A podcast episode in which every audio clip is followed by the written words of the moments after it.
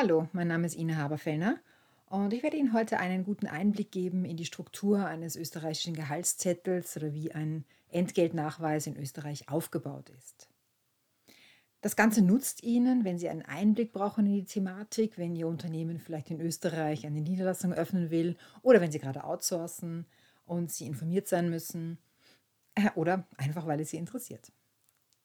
Ich werde den Bruttobetrag ansprechen, die Inhalte des Bruttobetrages, des Nettobetrages, den Auszahlungsbetrag und auch die Gesamtkosten kurz ein bisschen schildern.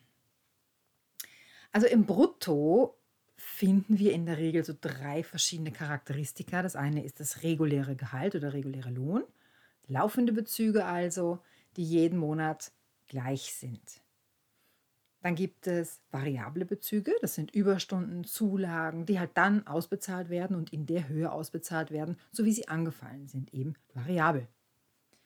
Und dann gibt es noch die Sonderzahlungen, die man ja äh, auch über die Grenzen von Österreich ganz gut kennt, also das 13. und 14. Gehalt, Urlaubsgeld, Weihnachtsgeld, in der Re normalerweise oder in vielen Fällen in der Höhe des regulären Gehaltes oder des regulären Lohns, aber oft auch anders berechnet, wenn Kollektivvertrag das vorschreibt. Der Unterschied dieser ja, Zeilen, Lohnarten ist, ist der falsche Begriff, dieser Zeilen ist einfach die, die Bewertung und dann bei der Sozialversicherung und bei der Lohnsteuer. Die Summe der Bruttobezüge wird dann der Sozialversicherung unterworfen.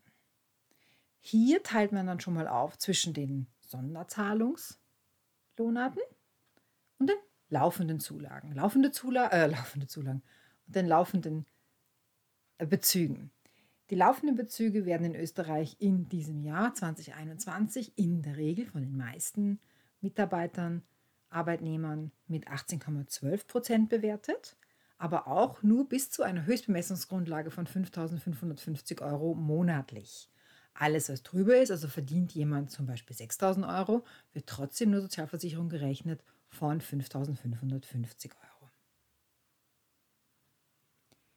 Werden Sonderzahlungen ausbezahlt, also wie das eben erwähnte 13., 14., dann wird das mit einem Prozentsatz weniger bewertet. Also die Sozialversicherung ist bei den Sonderzahlungen ein bisschen günstiger, äh, ein Prozent weniger. Auch hier kommt die Höchstbemessungsgrundlage zum Schlagen. Hat man vom Brutto die Sozialversicherung reduziert, kommt man zur Lohnsteuerbemessungsgrundlage. Diese kann sich reduzieren durch verschiedene, Pausch also verschiedene Pauschalen, sage ich mal, ja, oder ähm, Allowances. Es gibt Pendlerpauschale, die reduziert eine Lohnsteuerbemessungsgrundlage oder Alleinverdiener, Alleinerzieher Werte. Also das sind verschiedene Zulagen. Das sind verschiedene Sachen, die die Lohnsteuerbemessungsgrundlage nochmal reduzieren können. Hat man dann diese Bemessungsgrundlage ermittelt, wird die Lohnsteuer von den laufenden Bezügen nach Tabelle ermittelt. Das kann bis zu 45 Prozent sein. Also das ist wie in jedem Land, glaube ich, recht hoch, auch in Österreich. Allerdings, und das ist ein schönes Goodie, bei den Sonderzahlungen gibt es neben einem Freibetrag eine sechsprozentige Grenze. Das heißt, wenn jemand ganz normal, regulär jeden Monat 3000 Euro verdient, zwölfmal im Jahr und hat zwei Sonderzahlungen mit je 3000 Euro, also 6000 Euro an Sonderzahlungen im Jahr, dann werden diese 6% weniger dieses Freibetrages mit 6% besteuert. Das ist schon ein schönes Netto bei diesen zwei Auszahlungen. Was vielleicht auch besonders ist im Vergleich zu Deutschland, ist, dass man vom Brutto erst die Sozialversicherung berücksichtigt, dann die Lohnsteuer reduziert und dann zu einem Netto gelangt. In Deutschland ist ähm, beides parallel, das heißt, du hast ein Brutto, davon wird die Sozialversicherung berechnet und vom gleichen Brutto wird die Lohnsteuer berechnet. Ist bei uns in Österreich ein bisschen anders, nämlich nacheinander. Gut zu wissen, wenn man sich dafür interessiert. So, der Nettobetrag ist nicht unbedingt immer der Betrag, der auch ausbezahlt wird, weil in vielen Unternehmen gibt es einen Betriebsrat, wo eine Betriebsratsumlage einbehalten wird und auch abgeführt wird. Und ähm, wenn man das dann auch noch einbehalten hat beim Arbeitnehmer, dann kommt man zum Auszahlungsbetrag. Und das ist der, der dann eben auch auf das Bankkonto überwiesen wird.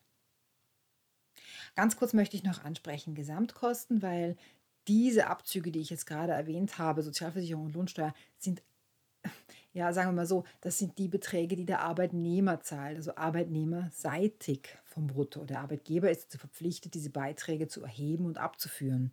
Aber eigentlich betreffen sie den Arbeitnehmer. Der Arbeitgeber selber aber muss auch noch entsprechende Beträge abführen. Auch hier Sozialversicherung fällt an. Hier fallen Beträge an für das Finanzamt.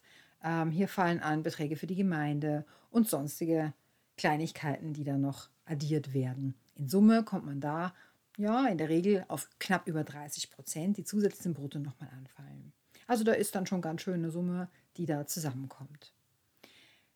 Sollte Sie das noch mehr interessieren, also wenn Sie da noch mehr Insights haben wollen, ähm, dann bitte schauen Sie vorbei auf meiner Webseite. Da gibt es ein Online-Video, das Sie sich runterladen können, mit auch einem Dokument dazu, wo ich dann noch viel tiefer ins Detail gehe, wo es ähm, ja, auf die unterschiedlichen Steuerprozente noch geht, die unterschiedliche Sozialversicherung nochmal genau dargestellt wird im Zusammenhang mit dieser Höchstbemessungsgrundlage.